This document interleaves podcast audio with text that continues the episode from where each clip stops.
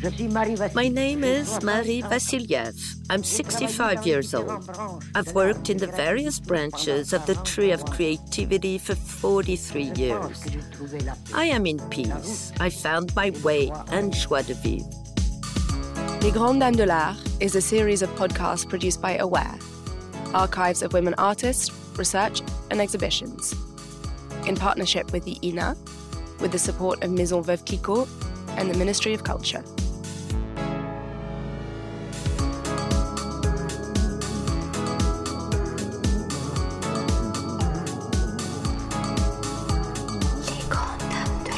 Great Women of Art. Les Grandes Dames de l'Art. Great Women of Art. Les Grandes Dames de l'Art. The podcast Les Grandes Dames de l'Art, Great Women of Art, gives a voice to the women artists of the 20th century. They talk about their work, their life, the world around them, and their achievements. Let us search for their presence, their secrets. Let us rediscover the hidden stories of women artists through their voices. For the second series of this podcast, we'll take a look at Paris in the interwar period. This period is known as the Roaring Twenties, or Les Années Folles in French, meaning the crazy years. But what was crazy about this decade? Well, a lot of women thrived in this welcoming city, living their lives as they wanted and rising to fame just like men these women played an essential role in shaping the modern era. Let's rediscover their stories. Many of them emigrated to Paris. The city offered private academies to train as artists, but also a thriving avant garde art scene in which they found their place. This was the case for Marie Vassilieff, born in 1884 in Smolensk, Russia. Thanks to a scholarship granted by the Tsarina, this young and intrepid girl, destined to study medicine, chose art and trained at the Academy in St. Petersburg. In 1905, at the age of 21, she took the decision to move to Montparnasse. She would later say, Yes, it's me, Marie Vassilieff, so tiny, so blonde, so round, with very grey eyes and very short hair, that has been living for 20 years already in this hell, this unique paradise that we call Paris.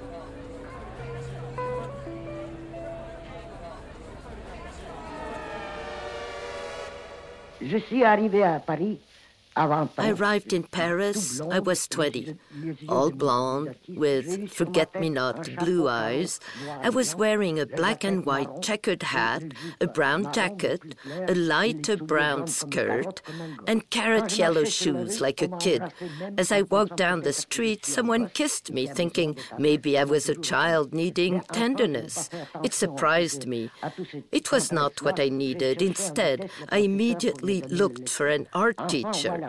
I visited uh, all the academies in Montparnasse, La Grande Chaumière, Colarossi, and also Montmartre. But there I found their painting horrible. I thought, I'll never work here. I decided to go to the Autumn Salon. My eye was caught by a small painting signed Henri Matisse. It was the goldfish swimming in a crystal bowl surrounded by fire like yellow and red nasturtium flowers. Oh, I say, good Lord, how pretty. That's the kind of painting I'd love. In the 1910s, her Cubist inspired paintings started getting attention and were exhibited. At the time, she was around some of the greatest men artists of her time. She was part of the avant garde's characteristic interactions between art and theatre. They considered all art forms as equal painting, sculpture, architecture, performing, and applied arts. Marie Vassilieff made theatre sets, costumes, decorative objects, but also doll shaped sculptures. These had a major role in her rise to fame and made her financially independent. Her cheerful voice, Russian accent, and strong personality plunge us into the great adventure of being an artist at the beginning of this century. She searched for a painting course in all the Parisian academies, La Grande Chaumière, Montmartre, but she hated everything she saw.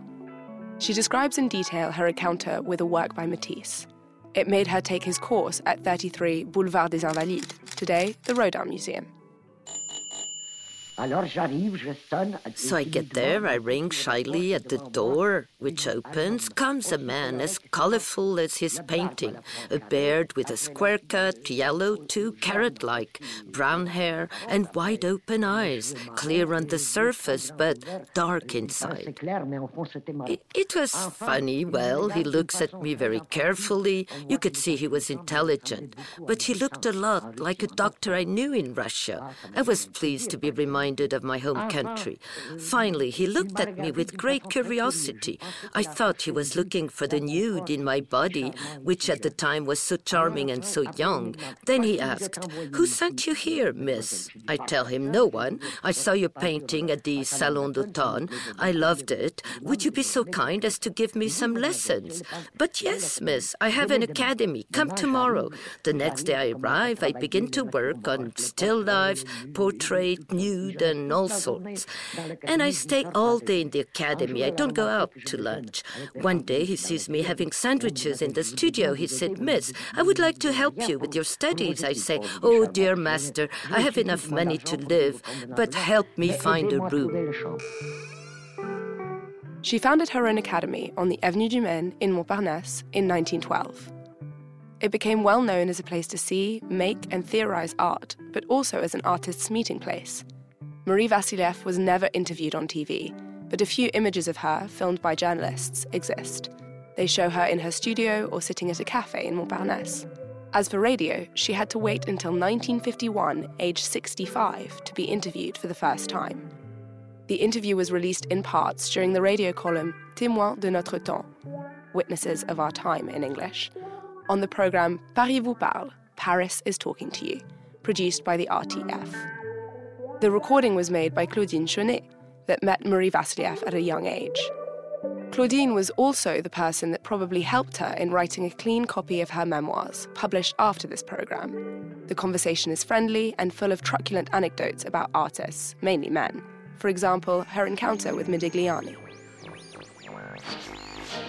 One summer day, he came to my house in a grouchy mood, you know, totally unbearable. He would always start by unfurling his red scarf, and he would sing Italian songs. Then he would wave his scarf in the air like a flag, thinking he was fighting a bull. He was completely caught in the mirage of living in another world. At the end, I was so upset, I suddenly grabbed a broom. I told him, Leave me alone. I gave him a big sweep sweep on his back. Then he left. After a while, he came back. He had calmed down. He told me, Listen, Marie, your anger does not impress me. Here I am. So I said, Here, I forgot to give you 50 cents. Here is a franc, one franc. The next day he comes back. I said, Listen, I'll tell you something.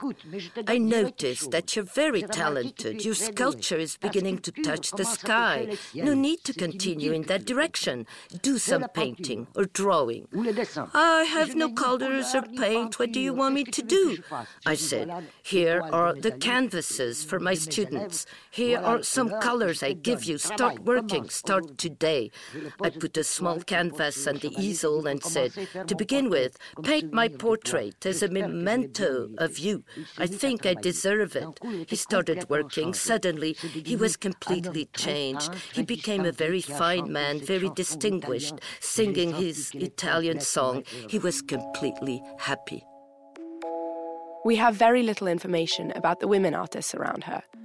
Nonetheless, in her memoirs, she mentions her friendship with Maria Blanchard, figures such as Max Jacob, Blaise Cocteau, Matisse, Le Douanier Rousseau are at the center of her interview and participate in building the myth of the avant garde. The interview doesn't focus on Marie Vassilieff's work as much as her encounters with the Parisian bohème that rushed to the Russian academy that she founded in 1910 and became a place to live, exchange ideas, and create. A year later, she created the Vassilieff Academy at 21 Avenue du Maine. My academy did beautifully well. First, classes were very cheap, four francs a week or 16 francs a month. Half of my compatriots paid nothing at all, being poor, but foreigners always paid. I managed to cover the deficit with what I earned myself by selling some of my works, but in the end, to help all these people, we organized conferences and parties that were very popular at the Bal Bullier, and eventually we also organized exhibitions. During the First World War, Marie Vassilieff set up a canteen to help artists in need. She was friends with Guillaume Apollinaire and the poet André Salmon. She also exhibited at the Salon des Indépendants. The fashion designer and collector Paul Poiret admired her work. She was famous in her own way. On the 14th of January 1917, with the help of Max Jacob, she organized a banquet in the honor of Braque's return from the war. The most interesting party I organized at my house was the banquet for Braque. He was not very famous yet, but he was considered a valuable artist, and we all loved him. He was handsome, he was elegant, and very sharp. He was back from the war, just immobilized, and not even wounded. We were so happy to see him that I had the idea to offer him a banquet with all the most famous artists. Finally, I set up a committee with Matisse, Picasso, and Max Jacob to make the guest list. All the great painters were invited Léger, Metzinger, Braque, Picasso, and many others. Marie Vassilieff talks about how she survived during the 1929 crisis. She made a work that served as a souvenir of this period a calling card where she humorously presents herself as a bonne à tout faire, or in English, a maid of all work. People were walking in the streets, jobless, hungry. No one knew what to do. Unemployment was rampant then. And how did you get by? Everybody was out of work. Paintings didn't sell at all. Art did not exist anymore. I tried to be clever as always, and I took up a little restaurant where I invented a great dish, Siberia ratatouille. I even fed some ministers who found it to their liking. Well, I made a funny card saying that uh, after uh, 30 years of artistic activities, Marie Vassilieff gave up her craft and became uh, a maid. It was wonderful. Another thing to highlight in this interview is the mention of the dolls she was well known for, which enabled her to support herself. Celebrities of her time would order them. I made the dolls with all kinds of materials, the head in leather, and for the rest I would dress them in the clothes that the model would wear. I made them for all the celebrities, including some ministers. One day, Minister Maginot, the Minister of War, I was commissioned to do his portrait as a minister and as a surgeon. It was almost life size, so I was delighted to get this order. So I rushed to the ministry to sketch Mr. Maginot. As I hurried in, I stumbled onto a very tall, heavy set man with a somewhat brutal look in his eyes. I look at him and I say, Is that you, Mr. Minister? He said, Sure, it's me. I've come to do some sketches of you. Do you mind? I'm very busy, but go ahead anyway. So I said, You can work. Don't mind me. So he started working. He was constantly on the phone, and I never heard anything about state affairs, only private business. Then a shoemaker arrived. Maginot immediately took off his shoes rather brusquely and tried on his new shoes. Then he told the shoemaker, Listen, I ordered patent leather shoes, and you bring me ordinary shoes. Get out of here. Do them again.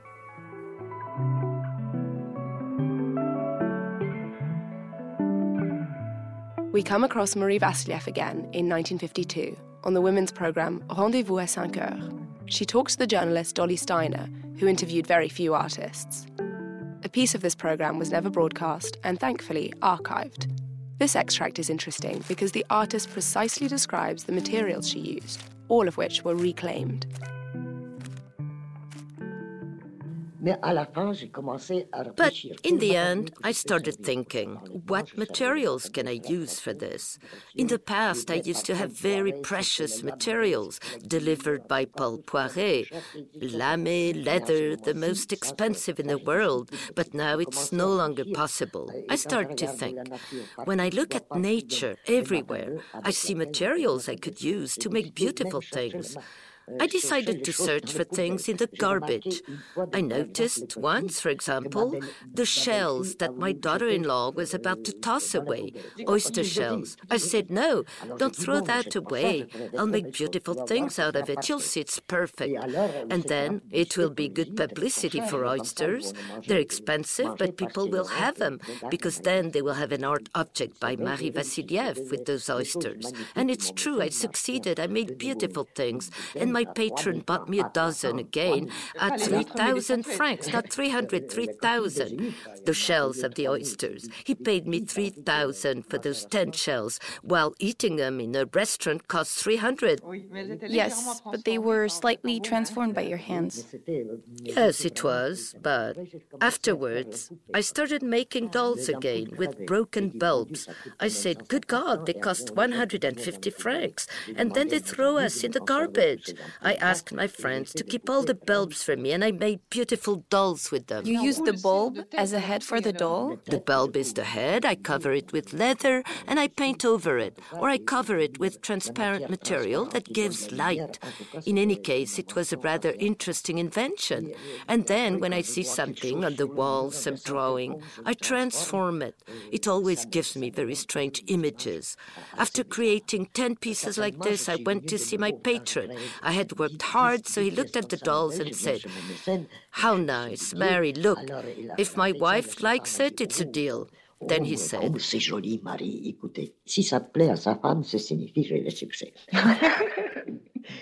Are you selling this? I said, Sure. I've got to make a living. How much? Which one do you want? I want them all. So I sold them 3,000 francs each.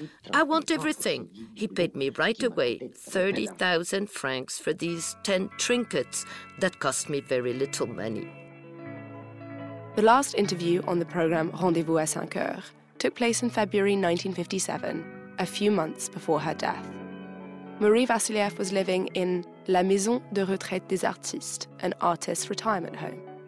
The journalist mentions her famous canteen for which she is better known than for her artwork. My life has changed completely. For half a century, I have lived in Montparnasse, in this picturesque Bohemia, where I've always been loved. And I did a lot of things to give joy to all the artists around me.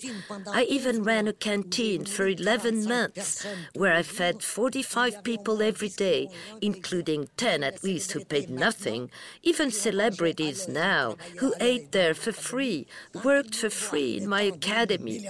Today, when they see us, having become millionaires, they pretend to be in a hurry to go somewhere.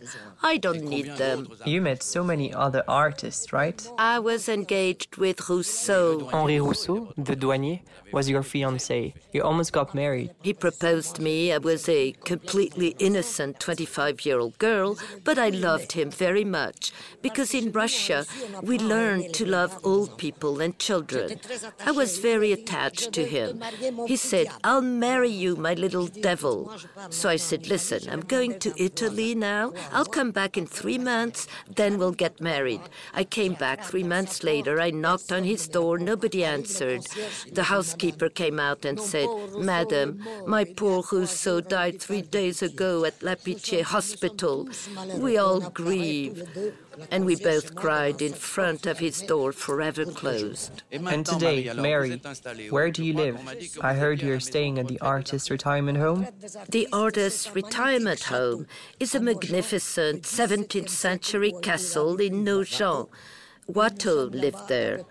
There are about 30 of us in beautiful, very modern, very clean rooms. We find uh, lots of art objects in here. There are beautiful studios to work in. I still work here. For the last three years, I've produced a lot of things because I don't have to cook or clean. Her extraordinary life and work have often been forgotten by art historians. On the radio, she was often portrayed as a witness of her time and not the famous and recognized artist that she was. Nevertheless, her joyful creativity and multifaceted work gave her an essential role in the Parisian art scene of the Roaring Twenties.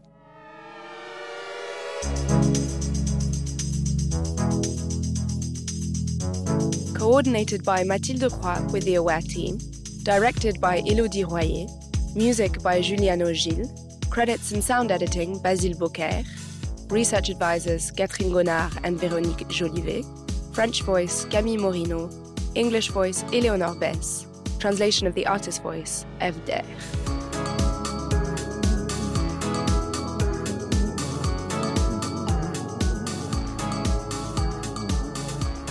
If you enjoyed this podcast, rate, review, and follow us on Apple Podcasts, Spotify, or wherever else you get your podcasts.